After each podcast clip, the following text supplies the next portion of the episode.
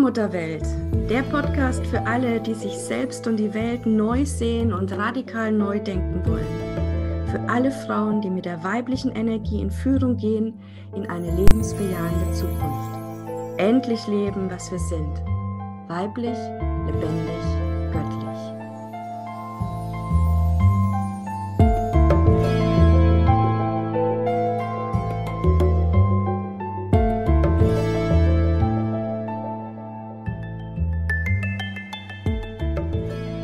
Hallo und herzlich willkommen zu einer neuen Folge der Allmutterwelt, Allmutterwelt Podcast mit Julia. Hallo. Und ich bin Christina Marita und ja, wir nehmen uns heute einem Thema an, was ich extrem liebe und Julia denke ich auch. Es geht um die heilige Dunkelheit.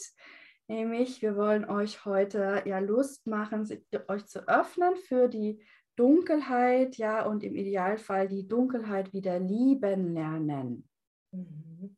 Hm, was ist denn das für ein wundervolles Thema? Also die Dunkelheit, klar, das ist jetzt in dieser Jahreszeit, kommen wir nicht umhin, uns irgendwie mit der Dunkelheit auch anzufreunden. Ja, es wird schneller dunkel. Die meisten von uns machen das dann mit Kerzen anzünden oder irgendwelche schönen Düfte ähm, äh, strömen lassen in der Wohnung, kuschelig Feuer. Ähm, ja, also für manche ist das ja auch eine heimliche Jahreszeit dann. Ja, für manche ist es aber auch schrecklich, keine Sonne, nur trist, grau in grau, nichts tut sich, man kann nicht rausgehen, es ist nicht wirklich was los. Äh, und ja, viele haben tatsächlich richtig Angst vor dieser Dunkelheit. Ja, nicht nur im Außen, sondern eben auch in uns. Also wenn man jetzt nicht weiß, was ist der nächste Schritt, was ist mein, was ist der Plan, was kann ich tun, ähm, sich da eben einzulassen. Da wollen wir heute ein bisschen drüber sprechen, Julia. Das Thema ist auch von dir gekommen, na klar, als Hexer. Liebst du ja die heilige Dunkelheit? Ja, ich durfte sie lieben lernen, sagen wir es so. Ich durfte mich ja auch Schritt für Schritt rantasten und deswegen glaube ich, bin ich da schon einen ganz guten Weg gegangen, um auch jetzt einfach darüber sprechen zu können. Genau. Also das finde ich jetzt toll, dass du das sagst. Ne? Also wir sind alle aufgewachsen mit der Vorstellung, Licht ist toll und Dunkelheit ist schlecht oder vielleicht sogar böse. Mhm. Ja, und ähm, das heißt, wir dürfen uns alle wieder äh, neu lernen, damit zu beschäftigen und zwar ohne Wertung, einfach zu sagen, okay, es ist erstmal nur die zwei Seiten der einen Medaille. Ja, also wenn wir immer nur Tag hätten, könnte auch nichts wachsen. Ja? Wir brauchen die Nacht zur Regeneration.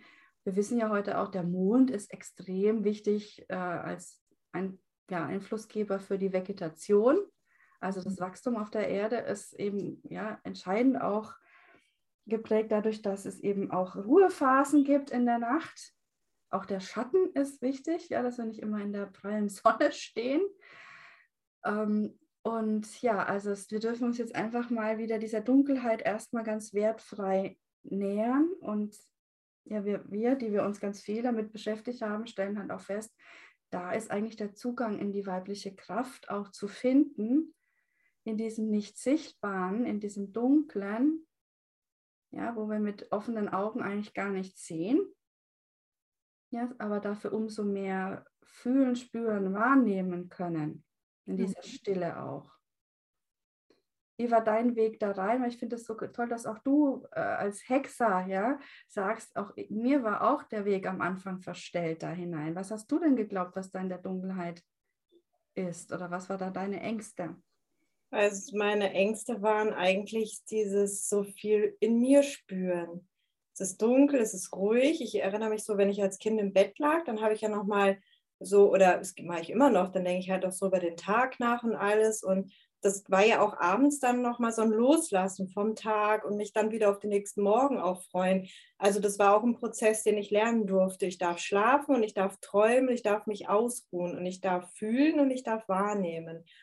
Und so erlebe ich ja auch für mich die Dunkelheit. Und das war etwas, was ich lernen durfte, anzunehmen, mich auch wirklich in dieses Fühlen, also dieses, für dieses Fühlen zu öffnen. Mhm.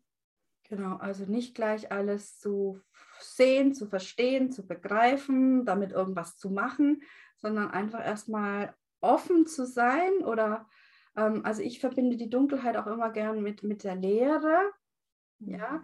und äh, eben zu erkennen, dass das Leere nicht nichts ist, ja, weil ich glaube, viele haben so Angst vor dem Nichts, dass sie dann vor dem Nichts stehen oder dann mit ja, irgendwas konfrontiert sind, mit dem sie dann nicht umgehen können oder so, sondern es geht da wirklich um diese, diese Lehre, die das alles ist. Ja, auf diesem leeren Boden, also es ist halt so mit einem Gefäß, ja, wenn das Gefäß leer ist, können wir es auch wieder füllen. Wir können es ja erst wieder füllen mit was Neuem, wenn es wirklich leer ist.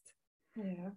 Und da sind wir mittendrin im weiblichen Mysterium, dass, das, dass die Lehre ja, dass nichts das alles ist, wo dann der, der Boden für wirkliche Fülle äh, entstehen kann.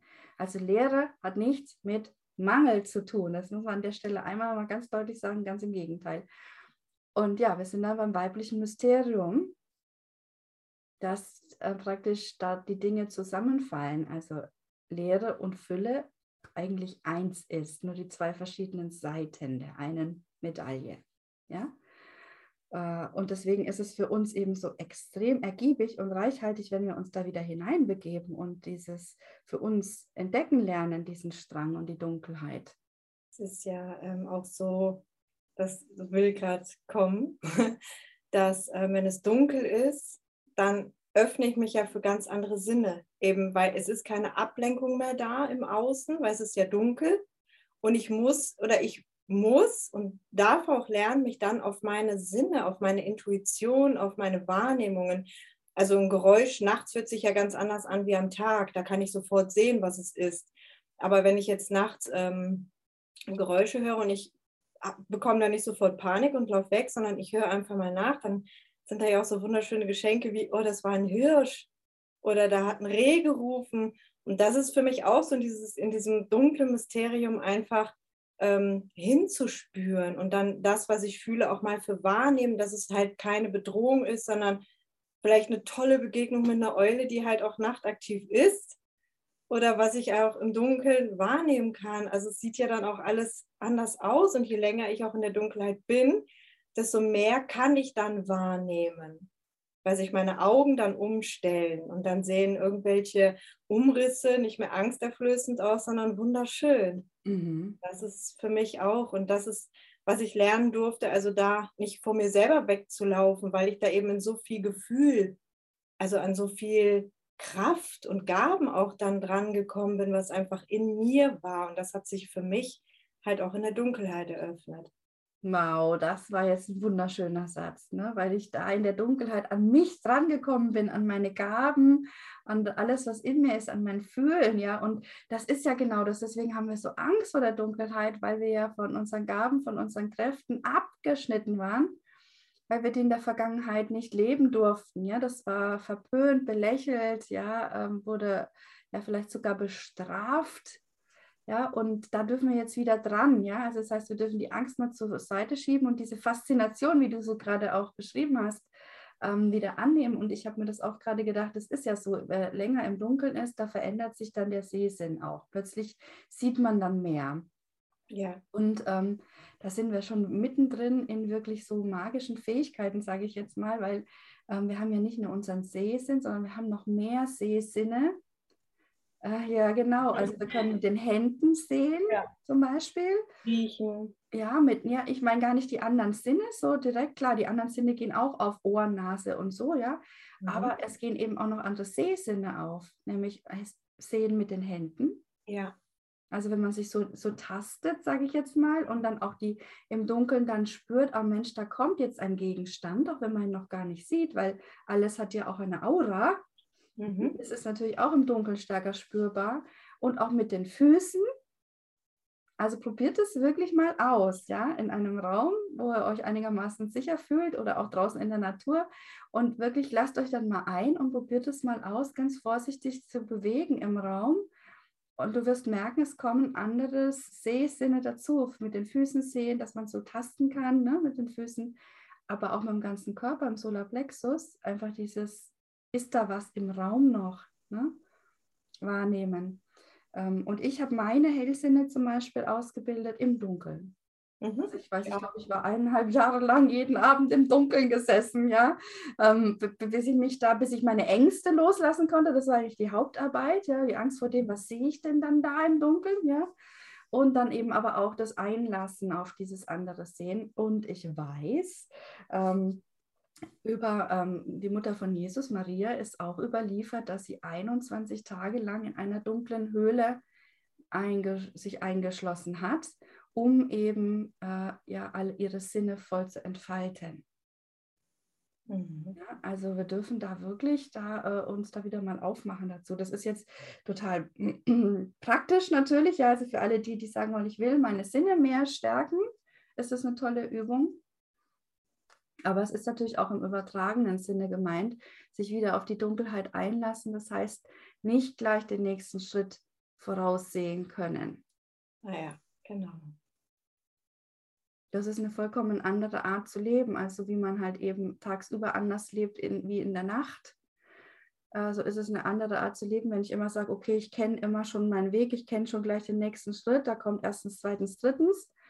Ähm, bin ich anders unterwegs, kriege ich auch im Zweifel weniger mit, weil ich verfolge ja mein Ziel, ich habe ja meinen Plan, ich habe wie so Scheuklappen auf, da geht es vorwärts, als wenn ich eben sage, okay, ich stehe jetzt da, ich weiß eigentlich gar nicht, wo der nächste Schritt hingeht, vorwärts, rückwärts zur Seite und ich lasse mich jetzt einfach mal führen. Oder wie empfindest du das? Wie, wie ist das für dich? Also ich sehe so, ähm, tagsüber habe ich auch ganz andere Hilfsmittel und äh, Ankerpunkte einfach zur Verfügung, die mir in, in, der Dunkelheit lange gar nicht so da waren. Also da durfte ich andere für mich finden. Also tagsüber habe ich ja, äh, ich höre ein Geräusch und kann sofort sehen. Oder ich kann gucken, wie reagiert mein Umfeld.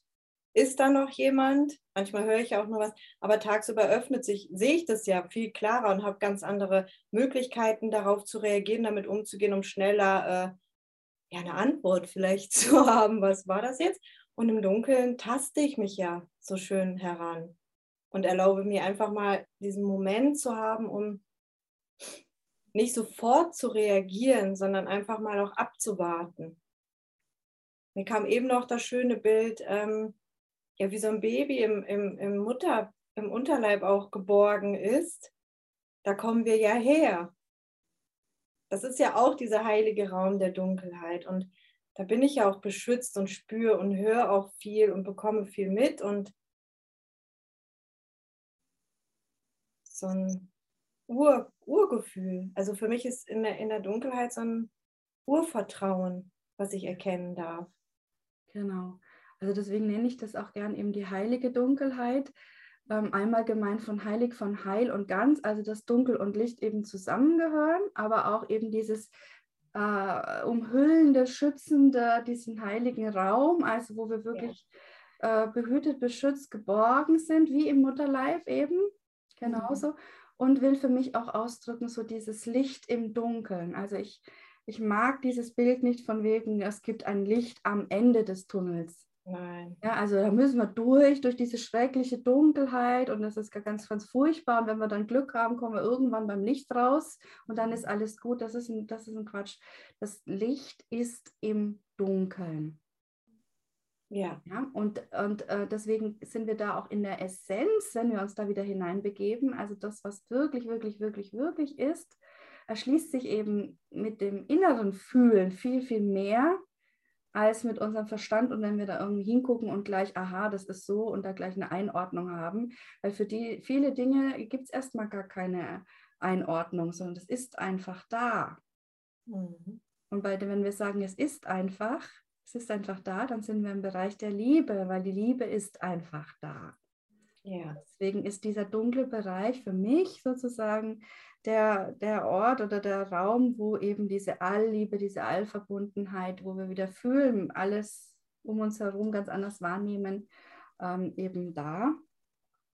Und ja, also wenn wir wieder wollen, dass, wir, dass die Liebe als größte Macht im Universum auch wieder gelebt wird hier auf Erden und in unserem Leben sich zeigt, dann geht es nicht ohne, dass wir die Dunkelheit wieder lieben lernen. Ja. Ja, und ein, ein, ein ganz wichtiger Satz ist da eben wirklich, sich immer wieder zu sagen, ich liebe die Dunkelheit, wie ich auch das Licht liebe. Also das ist ein ganz ein zentraler Satz in der weiblichen Urspiritualität, dass wir das Ganze wieder zusammenbringen. Mhm. Und ja, das ist auch ja genau das, was wir jetzt im November gemeinsam machen beim Advent Reloaded. Ja, ich wollte es auch gerade sagen, weil es so schön einfach ist. Das muss hier echt auch erwähnt werden, weil das so ein schöner Weg auch ist, den ich auch wahrnehmen durfte, als ich das erste Mal mit dir den Advent Reloaded gegangen bin. Das war so ein Schritt für Schritt mich immer mehr dafür öffnen. Und das hat mir wirklich gezeigt, auch ich darf da bin ich total willkommen und angekommen, wenn ich das für mich wieder bejahe. Und das ist einfach ein Geschenk, was du damit ins Leben geholt hast. Und das kann ich wirklich nur jeder, jeder, jeder Seele auch ans Herz legen, da mit dir zu gehen, weil es ist so schön geführt, eben in der, sich der Dunkelheit wieder zu öffnen, was das überhaupt bedeutet. Ja. Ja, danke so dir. Ich, ich bin auch immer noch total, wir gehen jetzt ins dritte Jahr gemeinsam im Advent Reloaded. Vor drei Jahren ist es zu mir gekommen ähm, dass ich mir gedacht habe, es stimmt doch irgendwie nicht. Ja, warum wollen wir dann immer die Dunkelheit immer mehr erhellen und erhellen und erhellen? Warum darf die Dunkelheit nicht einfach mal da sein? Man genau. dürfen die Dunkelheit nicht einfach mal erfahren. Was ist eigentlich so schlimm an der Dunkelheit? So, das war so damals meine erste Überlegung und im Wissen, dass ja sehr, sehr viel von den ursprünglichen Zusammenhängen einfach verdreht ist, beziehungsweise vielleicht sogar genau das Gegenteil im Moment gelebt wird, als es in der Ordnung gedacht ist, kam ich dann eben auf die Idee zu sagen, hey komm, lass uns doch das Ganze mal anders machen, lass uns doch mal anfangen, vier Kerzen am Anfang vom Advent zu zünden. Ja. Ne? Nämlich aus dem Licht heraus. Und zwar, wir fangen da immer an äh, am 25. November mit der, äh, mit dem, das ist der Festtag der heiligen Katharina die äh, auf die, eine der drei Beten, die Wilbet, zurückgeht und die steht für den weißen Strang, für das, für das Lichte. Ja?